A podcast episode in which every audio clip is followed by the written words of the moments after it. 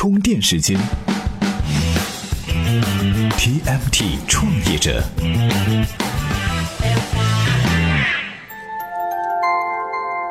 专属于创业者的行动智慧和商业参考。各位好，欢迎收听 TMT 创业者频道。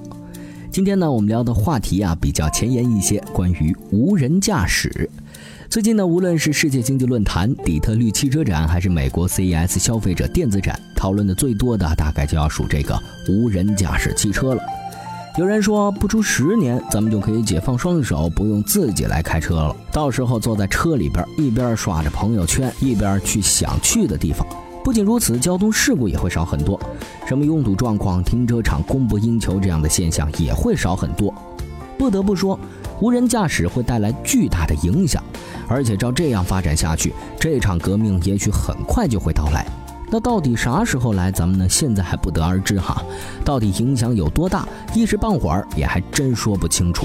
不过，我们可以用现有的数据和历史上的一些经验来简单的分析一下。无人驾驶时代的到来到底会产生哪些变化呢？今天我们就来和大家简单的聊一下这个话题。大家好，我是公众号硅谷密探的主编，很高兴来到充电时间发表观点。我们在硅谷为大家带来最及时的黑科技产品和硅谷本土初创团队的报道，欢迎大家关注硅谷密探，密是秘密的密，探是侦探的探。公众号 ID SVS 横杠零零七。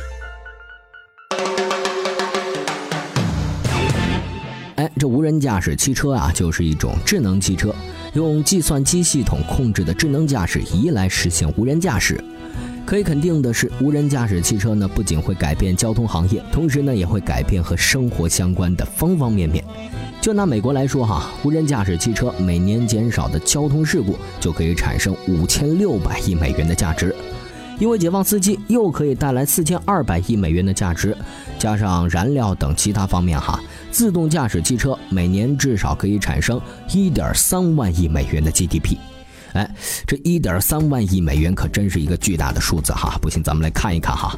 在美国，我们可以用其中的五千亿来消除年度财政赤字，用一千八百亿来解决社会安全基金问题，用六百亿来让研究项目的投入翻倍，用一千二百亿来让联邦教育投资翻倍，再用一千亿来使基础设施投资翻倍。这样一串下来，哈，这钱还没用完，剩下三千亿美元，美国啊还可以用它来还国债。由此可见呢，这无人驾驶带来的经济效益可不小。很多人呢对它的未来非常看好，不过也有不少人怀疑，这个无人驾驶能不能那么快普及呢？有很多的这个汽车行业分析师预测，哈，至少需要十年。无人驾驶汽车才能形成一定的规模，而这个无人驾驶车队至少要六到九年才会在美国的大城市出现。要进一步的扩展的话，那可得更久了。虽然有人对无人驾驶的未来很谨慎，但是更多的人呢还是无比期待的哈。我们来听听中国人工智能学会副理事长李德义是怎样来描绘无人驾驶的。充电语录。我们在驾驶室里面搞一个酒精敏感的传感器，那么喝醉酒开不动车这件事情就变得可以实现。如果我们困了，我们可以用传感器看你的眼睛眨巴的次数，到一定程度就不让你开车了。如果我们能够把这个车子自动的编队，形成一个叫做公路火车，就是车与车之间靠得很近，像火车车厢一样，那么后面就可以睡觉啊、打扑克牌啊、听 MP3 啊，既减少了对公路资源的消耗。又解放了驾驶员的疲劳驾驶。这样看来啊，无人驾驶还真是好处多多。那具体到影响上，它究竟会给咱们的生活带来哪些变化呢？随着这个自动驾驶汽车的成熟，哈，首先这一辆可以顶过去几辆，大家的车首先会减少。这样一来呢，家里的车库也会减少。在美国，如果说平均每栋别墅有两个停车位的话，那大概有四十亿平米的车库可以用来改造成住房。那这四十亿平米啊，它可以让美国连续二十五年不用再盖新的别墅。不过呢，这改造车库的成本可就要有人来买单了。如果你是租房子的话，那可能房东要涨租金了。同时啊，因为不用自己开车了，美国人呢在上下班的途中啊，可以多出七百五十亿个小时。这七百五十亿小时干点啥好呢？有人呢会看报纸、看新闻，有人会刷朋友圈、玩游戏。哎，注意了，这个时候啊，媒体巨头就要纷纷开始抢夺这七百五十亿小时的市场了。除此之外，自动驾驶汽车多了，停车场呢可以得到更好的利用，有些停车场可以被重新利用，这转变成新的住房或者。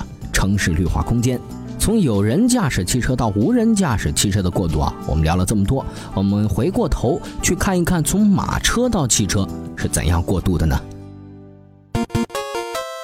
充电贴士。一九零零年，整个美国只有四千辆汽车，两万个人才有一辆车。可以说，汽车在这个时候那是一个小众产品。一九零八年，福特发布了标志性的 Model T 汽车，但是四百个人才拥有一辆车。直到一九一四年，福特的移动流水线全速开动，汽车才成为美国人的大众消费品，每六十个人就有一辆车了。快速前进到一九二五年，大多数城市家庭都有车了。研究这些数据，我们可以很自信地说，从马车到汽车的过渡，基本上在一九零八年到一九二五年之间就完成了，总共花了十七年时间。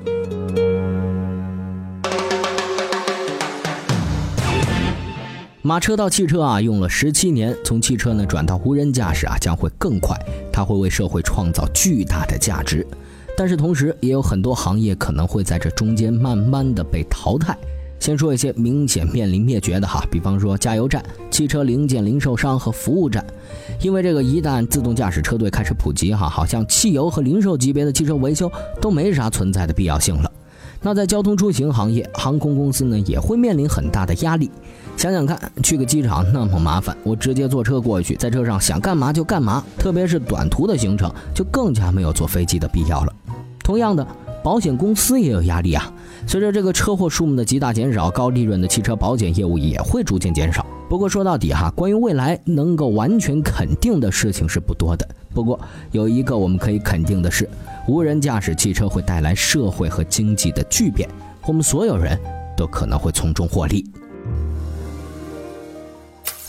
今日关键词：充电时间。今日关键词：做准备。无人驾驶时代离咱们是越来越近了哈，现在对无人驾驶的投资热情呢也是势不可挡。通用和福特分别和谷歌以及硅谷的公司呢达成了战略合作，苹果公司啊也开始研究自己的无人驾驶技术，而特斯拉已经是发布了它用于高速公路的半自动驾驶技术。同样的。中国的企业呢也没落后，百度的无人驾驶汽车去年在北京开始测试，腾讯、乐视和阿里巴巴呢也相继发布了造车计划。那还有哪些企业也在为无人驾驶时代做准备呢？今天给大伙儿准备的这篇文章里头就有您想要的答案。您只要在充电时间的微信公众号回复“做准备”，就可以找到这篇文章了。好，本期节目呢由勒布朗企划编辑，Loud News 老彭监制，感谢您的收听，我们。下期再见。